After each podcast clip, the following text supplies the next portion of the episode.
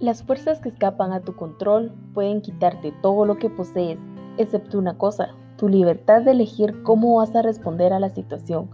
Víctor Frank. Mi nombre es Alejandra Pérez y hoy hablamos un poco sobre cómo encontramos el sentido a la vida en tiempos de pandemia. En el 2020 todos teníamos metas que queríamos cumplir durante el año, pero a los pocos meses nos sorprende la pandemia esta crisis llegó a un momento donde estábamos acostumbrados a que todo resultara como esperábamos, a no encontrar oposición y a buscar la eficiencia permanente. La situación de pandemia nos generó temor, el riesgo de que nos infectemos y eventualmente morir, o de que enferme y muera un ser querido. Pero hablemos un poco de cómo encontrarle sentido a la vida, ya que lo único que podíamos hacer era estar encerrados en casa, algunos solos y otros en compañía.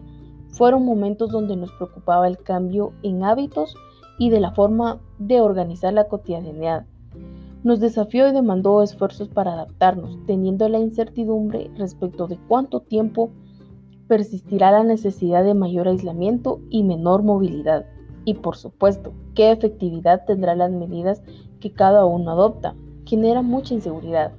El doctor Víctor Frank en su libro El hombre en busca del sentido se dio cuenta, estando en el campo de concentración, es que existían dos tipos de personas, las que se sentían víctimas, que todo el tiempo se estaban quejando, que sufrían demasiado, que todo lo que estaban viviendo lo veían negativo, que evidentemente lo que estaban viviendo había muchas cosas negativas y era sumamente difícil ver el lado positivo a estar encerrados privados de la libertad pero también se dio cuenta que estaban los sobrevivientes, esas personas que lograban encontrar una luz en medio de esa oscuridad.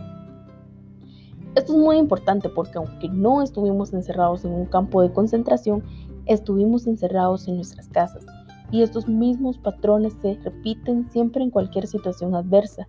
Estarán estos tipos de personas, las que se quejan por estar encerrados, en este caso por culpa de la pandemia, pero también están esas personas que en tiempos adversos vieron una oportunidad de crecimiento en muchas áreas de su vida.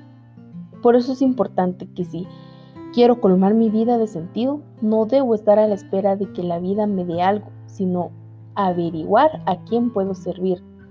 Es importante agradecer todo lo que tenemos, ya que hay personas que se vieron afectadas más que nosotros. Agradece todo lo bueno o malo que te pase en la vida y recuerda, tener miedo se vale, pero levántate con la mejor actitud en cada circunstancia. Eso es lo que hace la diferencia.